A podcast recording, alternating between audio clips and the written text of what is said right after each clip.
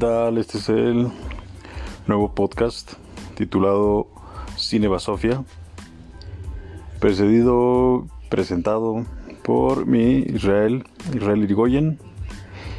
Y en este podcast vamos a hablar muy sencillamente, muy desmenuzado, y vamos a hablar sin tapujos, con insultos si es necesario, pero de todo el cine basura que no necesariamente tiene que ser el cine B, sino cine que se nos presenta en cualquier tipo de formato, ya sea pantalla grande, directo al streaming, eh, cine que sale directamente en formato digital, en formatos físicos Blu-ray.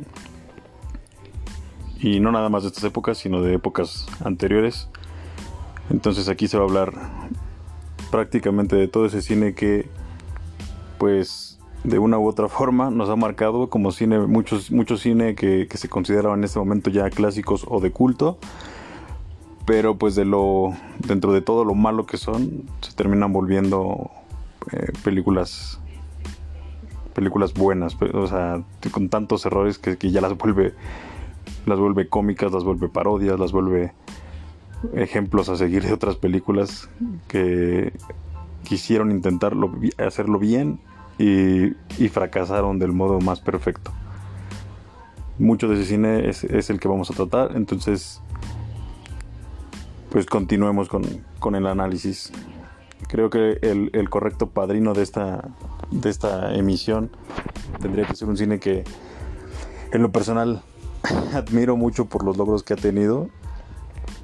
Y esos logros son en taquilla, por supuesto, o sea, es impresionante que se encuentre esa saga en, que en primera sea una saga. Ese creo que es el primer punto que hay que tocar, es una saga.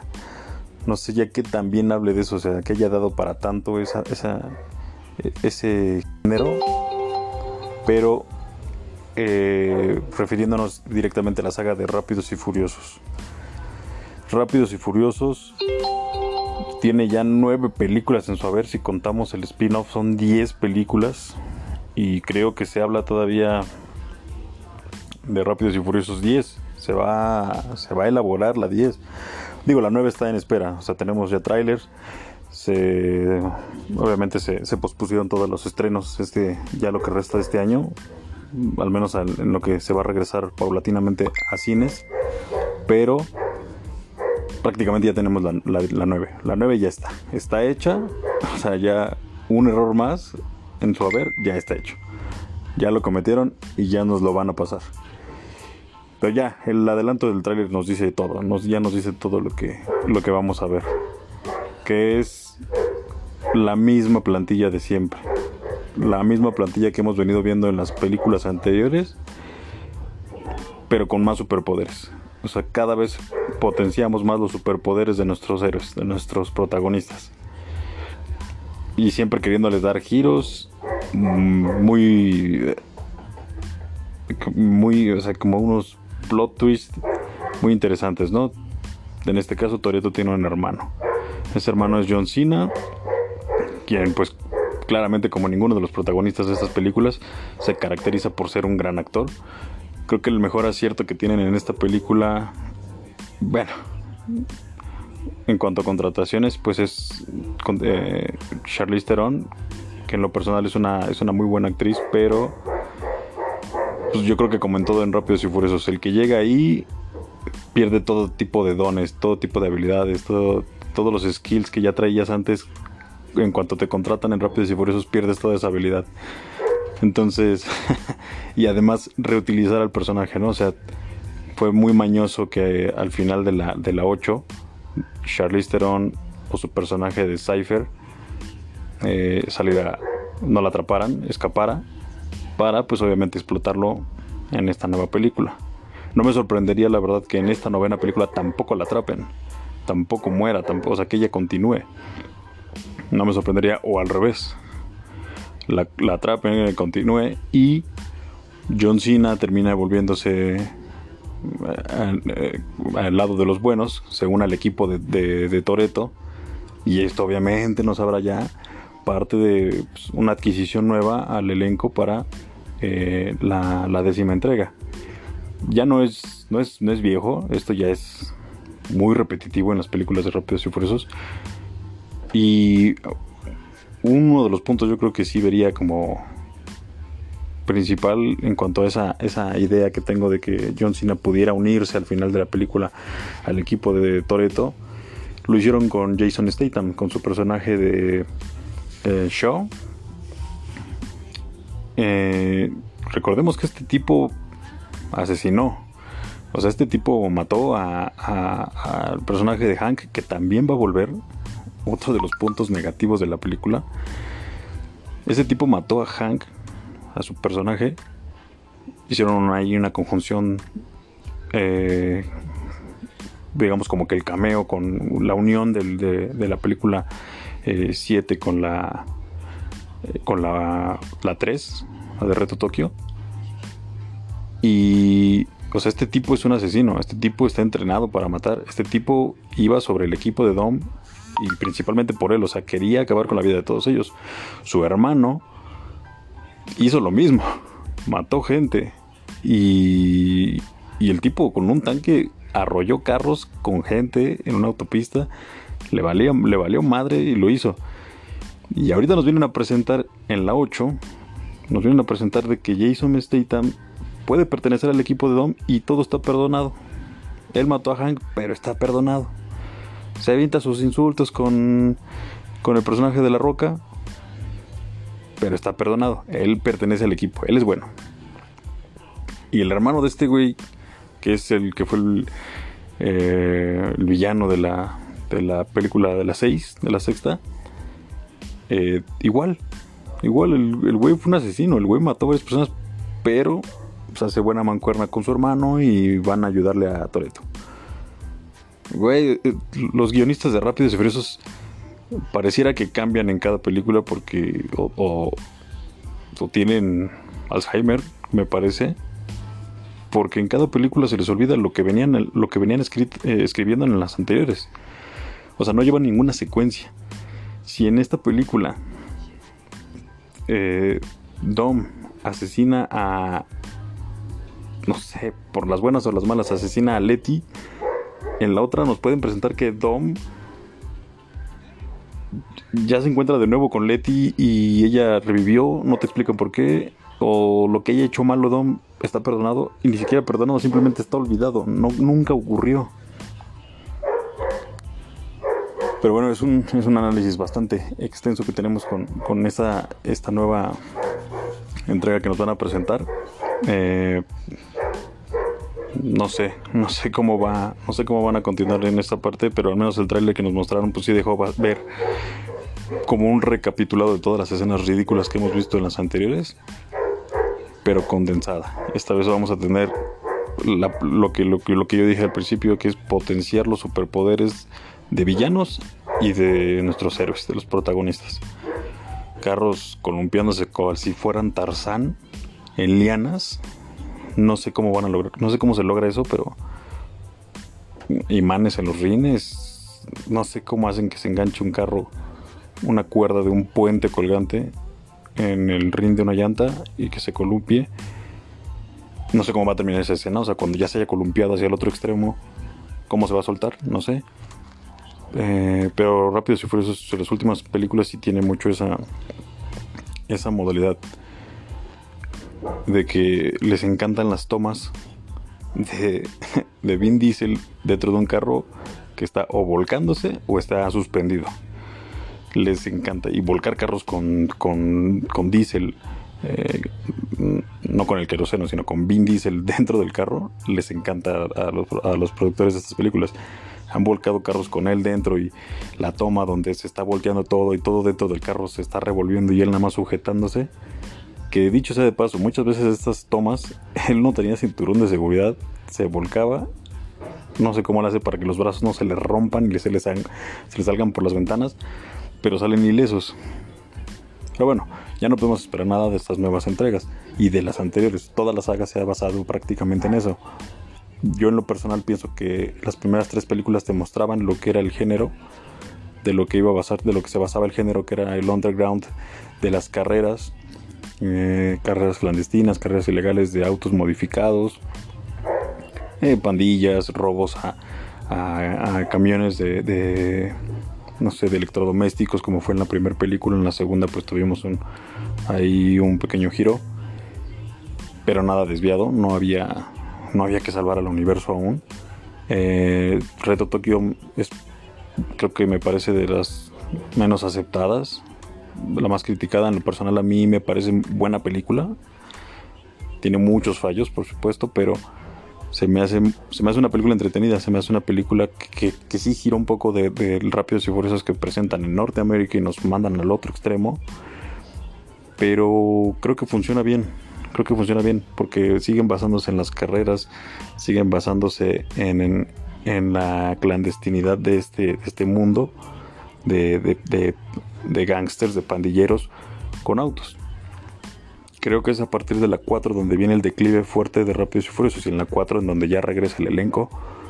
regresa Vin Diesel, regresa eh, Michelle Rodríguez. Y este, pero ya empieza ahora sí, ya un poco más la exageración.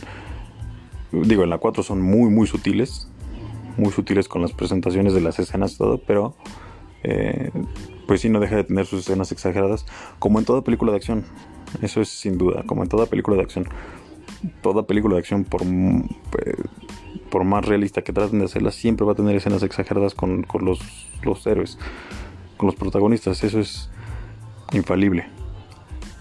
Pero ya, vaya, vieron la, vieron la fórmula, vieron eh, el potencial de la saga. Ya era la cuarta entrega, también ya tenían bastante buen, muy buen recorrido.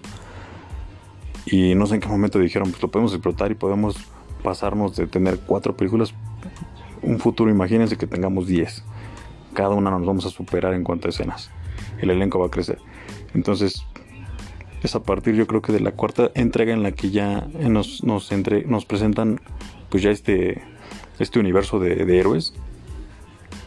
Que, que, ya, ya es ya es como un, un este una agencia, ¿no? Ya necesitamos salvar el, mundo. Ah, pues fíjate que conozco una agencia de superhéroes que se llama pues, Rápidos y Furiosos, que se llama Toreto y la familia. Ah, perfecto, vamos para allá. O sea, parece que es una agencia de empleo, ¿no? Tú vas, tú necesitas que salvar el mundo, necesitas que recuperen cierto, cierto artículo, cierto virus eh, que puede acabar con el universo Ah, mira, fíjate, pero, pero por supuesto necesito que vayan en autos, en autos de lujo. Necesito muchas tomas de autos de lujo. Ah, perfecto, tengo un equipo que se llama pues, Toreto y la familia, ¿no? La familia es primero y, Corona Corona.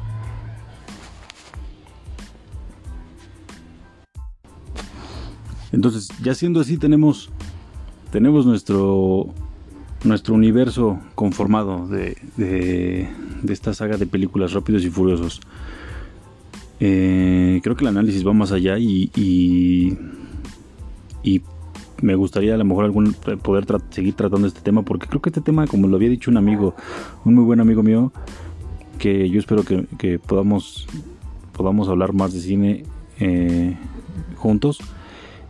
Es, es, tema de tesis, es tema de tesis para, la para una carrera de, de cine, lo que es Rápidos y Furiosos, el fenómeno que crea en cuanto a recaudación en taquilla es impresionante, o sea, pues creo que tan solo está en el top 10 de las películas más taquilleras de la historia.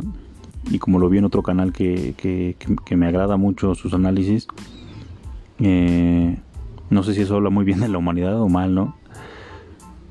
Porque puede ser decir, pues por yo por supuesto que por morbo yo voy a ir al cine a ver, bueno, en cuanto sea posible, iré a, ver Rápidos y Furiosos 9, de verdad, porque si una experiencia me quedó muy bien grabada es cuando, cuando salió la película 6, Rápidos y Furiosos 6, creo que no tienen títulos, ¿no? O sea, creo que nada más es la numeración.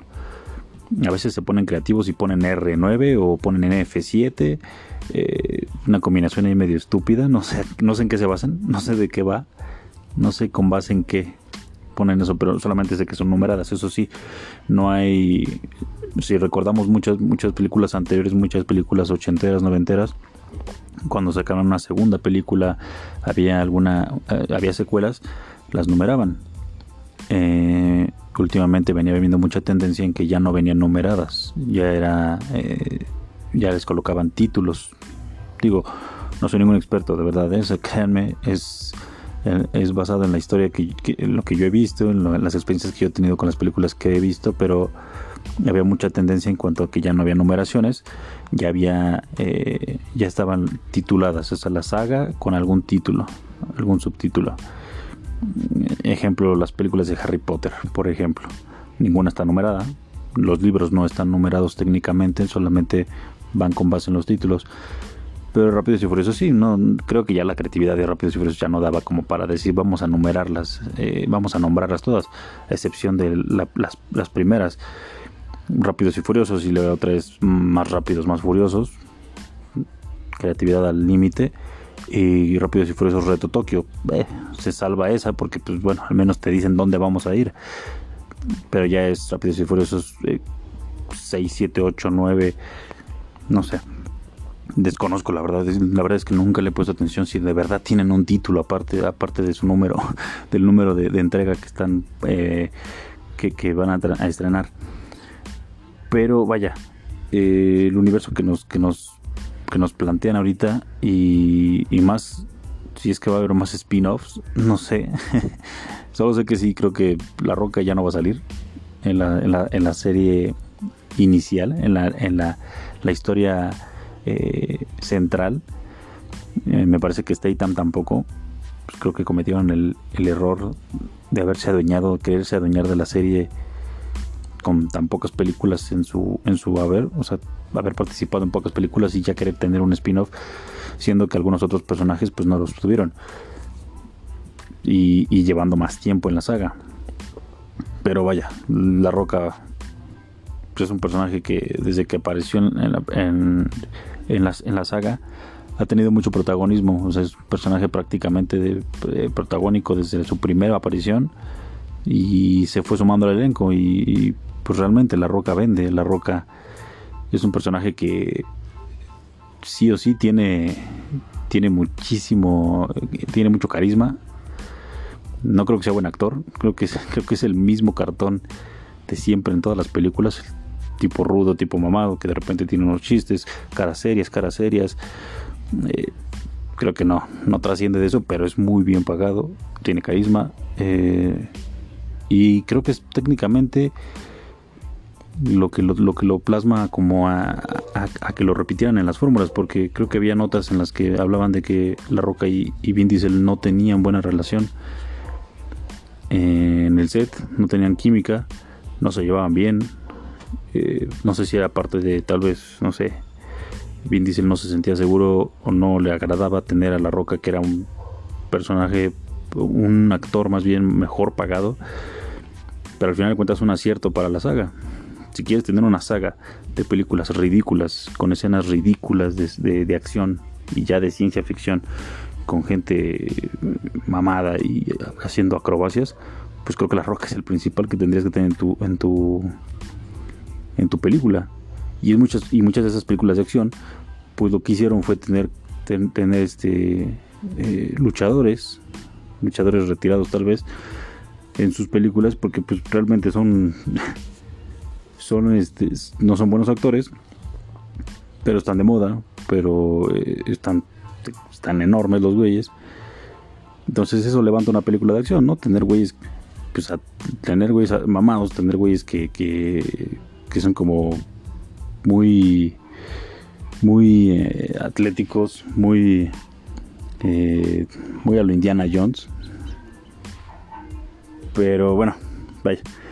Creo que el tema de, Rápidos y Furiosos en cuanto a todas las sagas sí, sí, sí requiere mayor análisis y película película película película eh, me gustaría que, se hiciera el, análisis desmenuzado totalmente ahorita creo que sí fue muy por encima es totalmente mi opinión igual y yo estoy mal o sea eh, completamente mi, creo que mi, gusto en películas eh, es muy variado tengo películas de gustos culposos incluso rápido y furiosos como, como lo, lo, puedo admitir que sí las, sí las veo sí me agrada eh, verlas, me entretiene, porque creo que es el objetivo principal, entretener. Y lo logran, te entretienen, son películas ridículas, te entretienen, pero a ver, irlas a ver al cine ya es otra cosa. Como, como dije anteriormente, sí me gustaría ver la nueva, la nueva película una vez que salga, una vez que, sea posible asistir a las salas. Sí me gustaría ir a verla, porque tengo una experiencia, eh, ya no lo terminé de contar, pero tengo una experiencia eh, cuando salió la sexta película, la fui a ver al cine. Nunca he visto una película de Rápido y Furioso en el cine. Hasta esa sexta película la, eh, tuve la oportunidad. Entonces dije, bueno, está esa película, la voy a ver. Entré a verla, la empecé a ver. Realmente no había visto la 4. Me quedé hasta la 3, no había visto la 4, entonces no entendía bien lo de que por qué Leti ya no estaba.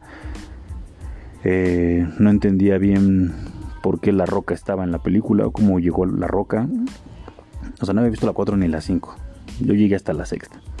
Y, y, no, y no, es, no, es, no es invento, pero toda la sala de cine estaba riéndose en cada escena. O sea, yo supongo que en la sala de cine había más gente que era fanática de las películas.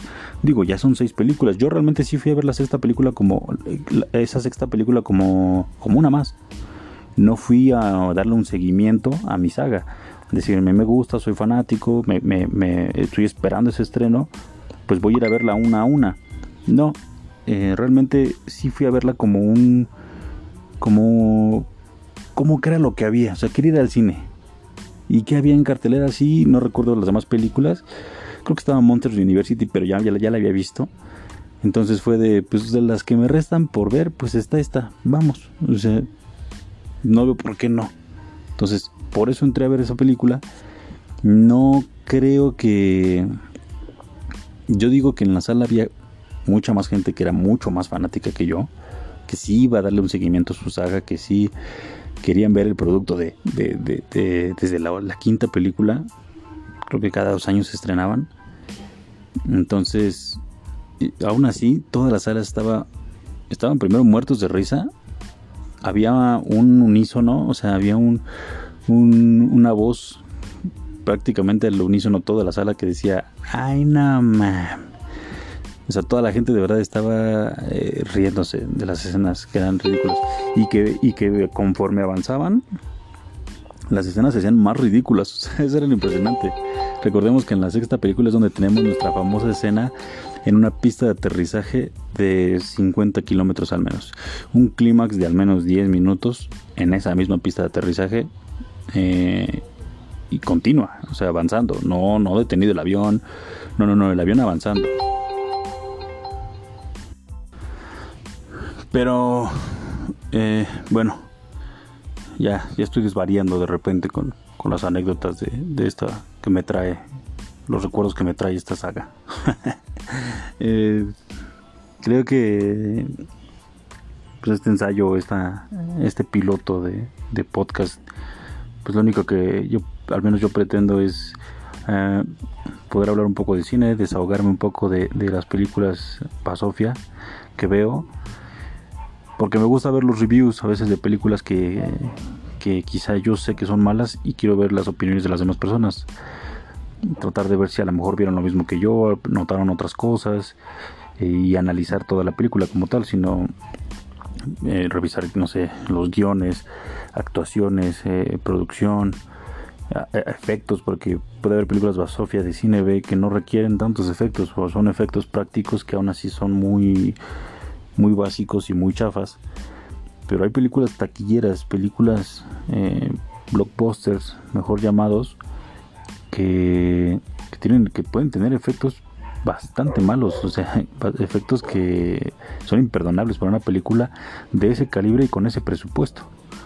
Voy de acuerdo que un presupuesto sencillo de una película, eh, pues sin casa productora, pues requiera efectos e incluso efectos eh, visuales, efectos especiales pues bastante pobres, que son a veces efectos como de series de, televisión, pero y películas de ese calibre, eh, bueno.